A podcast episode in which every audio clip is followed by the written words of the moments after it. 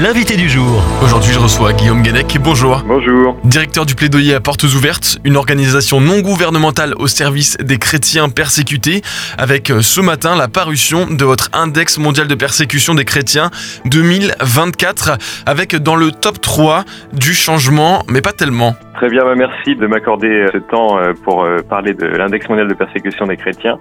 Bah, pour répondre à votre question, pour ce qui est du top 3, il y a un changement. La Corée du Nord reste à la tête du classement, comme tous les ans depuis 2002, à l'exception de 2022. Donc c'est le pire pays pour les chrétiens, le pays où il y a le plus de persécutions. Suit ensuite euh, en deuxième position la Somalie, où la situation est très très compliquée pour euh, les, les, chrétiens. Les quelques chrétiens qu'il y a en Somalie sont des convertis d'arrière-plan musulmans qui sont traqués par euh, des groupes terroristes. Et en troisième position, là c'est le changement. C'était le Yémen l'année dernière, c'est désormais la Libye, où il y a eu au cours de l'année passée des arrestations de chrétiens d'arrière-plan musulmans et des expulsions de chrétiens expatriés. Donc les taux se resserrent en, en Libye et donc la Libye passe troisième de ce classement. Et on peut voir sur cet index 2024, hein, sous le format tableau, les mécanismes de persécution. Alors ils sont de plusieurs ordres, hein, oppression communiste, extrémisme islamique, totalitarisme, nationalisme religieux. Est-ce que vous avez euh, peut-être un, un exemple pour qu'on comprenne bien? Pour illustrer, je pense, euh, cette question, je vais parler du Soudan. Le Soudan, il y a eu un régime euh, très dictatorial pendant au moins deux décennies qui a pris fin en 2019 où il y avait une très forte persécution des chrétiens. Suite à ça, il y a eu un régime de transition où ils ont fait des réformes. Ils ont, ils ont changé les lois, ils ont abrogé la peine de mort pour apostasie, c'est-à-dire que si quelqu'un se convertissait de l'islam au christianisme, il pouvait être condamné à mort par les autorités. Ils ont euh, accordé aux chrétiens le droit, de, je crois, d'avoir un jour férié pour Noël. Il y a eu toute une série de réformes qui allaient dans le bon sens. À ce moment-là, donc 2019, 2020, 2021, le Soudan est petit à petit descendu dans l'index, mais il est resté quand même à une position assez élevée parce qu'il faut du temps pour que les changements aillent d'un changement dans les lois à un changement dans la société. Il faut du temps pour changer les mentalités. Quand il y a une mentalité, quand la société est contre les chrétiens pendant des années, ça va pas se changer du jour au lendemain. Maintenant, on voit que le Soudan bascule de nouveau. Il y a eu deux coups d'État.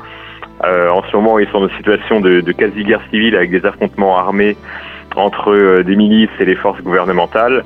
Et de nouveau, on voit une intensification de la persécution car profitant du chaos, euh, beaucoup de personnes en profitent pour s'en prendre aux chrétiens en toute impunité. On pense qu'effectivement, les pouvoirs politiques, les autorités peuvent faire une différence. Ça demande du courage politique, c'est pas facile, mais ça peut faire une différence dans le bon sens comme dans le mauvais sens. Et il y a une tendance très claire qui ressort de cet index 2024, c'est l'hostilité envers les églises. Ce qui nous a marqué cette année, vraiment la différence, c'est le nombre d'attaques contre les églises. On a eu près de 15 000 églises ciblées, et c'est un chiffre record. Depuis qu'on suit euh, vraiment le chiffre, le nombre d'églises qui sont fermées de force, qui sont attaquées, qui sont brûlées, euh, c'est la première fois cette année qu'on a un chiffre aussi grand. Pour, pour donner un ordre d'idée, on est à 7 fois plus que l'année précédente. Donc cette année, il y a vraiment eu une explosion euh, de, de, des attaques contre les églises.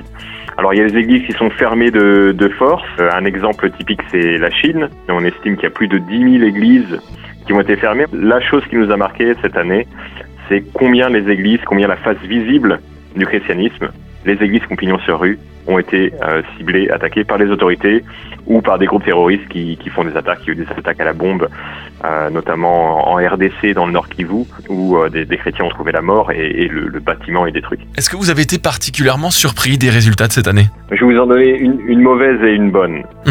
La mauvaise surprise, qui, ce qui nous interpelle un peu, c'est que on sent que c'est de plus en plus difficile pour les chrétiens au Moyen-Orient et au Maghreb de se sentir à leur place, de se sentir pleinement intégrés dans la société. En Irak, au Kurdistan, il y a eu par deux fois des chrétiens qui ont été accusés de blasphème, dont un qui était évêque d'une église anabaptiste. L'église a dû fermer ses portes de peur de représailles. Ça met une pression à toute la communauté chrétienne qui se dit c'est toujours un peu dangereux pour nous, on peut être pris à partie sur les réseaux sociaux ou autres et ça, ça peut prendre des, des dimensions où pour notre sécurité, on va devoir fuir le village ou le pays Et ça, c'est quelque chose qui est un point d'alerte parce qu'on parle d'une région qui est un peu le, le, le berceau du christianisme. Et forcément, il faut que vous nous partagiez une bonne surprise, Guillaume Guenec. La bonne, la bonne surprise, c'est, et ça continue à, à m'impressionner, c'est la résilience des chrétiens. À quel point, malgré toute la persécution qui augmente cette année encore, ils restent fermes dans leurs convictions. Et quelque chose qui m'a beaucoup touché, c'est en Corée du Nord. La Corée du Nord, on l'a dit, c'est le pire pays. C'est le pays où il y a le plus de persécution. Il n'y a aucun espace de liberté pour les chrétiens. Il n'y a pas le droit de croire en Dieu. Le fait de croire en Dieu, c'est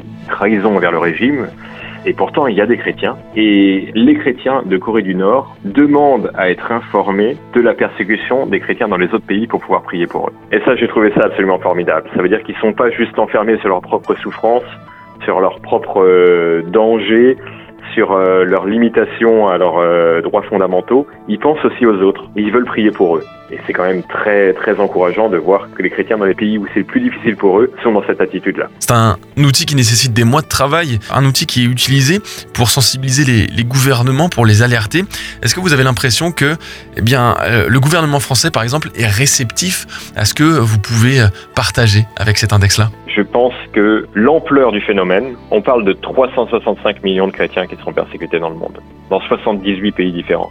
C'est quelque chose d'énorme. Et je pense qu'il n'y a pas encore une réponse à la hauteur du phénomène. Et ça, c'est quelque chose sur lequel euh, nous aussi on travaille. On espère qu'un qu'un jour ça, ça, va arriver. Il, il faut qu'il y ait vraiment une prise de conscience que la liberté de croire ce qu'on veut et de vivre en fonction de ce qu'on croit, c'est une des libertés les plus précieuses. C'est quelque chose qu'il faut chérir, qu'il faut protéger, qu'il faut qu'il faut promouvoir partout dans le monde. Quand on perd ça, on perd sa dignité humaine. C'est c'est la voie ouverte à énormément de souffrance. Et donc euh, c'est un sujet qui mériterait d'être encore plus priorisé je dirais. Et pour finir, est-ce qu'il y a une note d'espoir pour l'avenir? Oui, quelques, quelques bonnes nouvelles qu'il faut souligner. Par exemple, euh, alors là, c'est plus un pays en haut du classement, l'Inde qui est 11e cette année.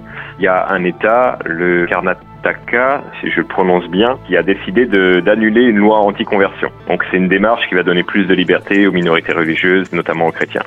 Donc c'est un signe d'espoir que les choses peuvent euh, retourner dans le bon sens, alors que c'est un pays où il y a eu de plus en plus de lois anti-conversion qui étaient utilisées pour persécuter les chrétiens. Et on ne peut que saluer le formidable travail que vous opérez auprès des chrétiens persécutés.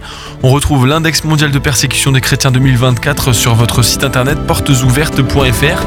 Merci Guillaume Guénec, directeur du plaidoyer chez Portes Ouvertes. À bientôt, au revoir. Retrouvez ce rendez-vous en podcast sur farfm.com slash replay.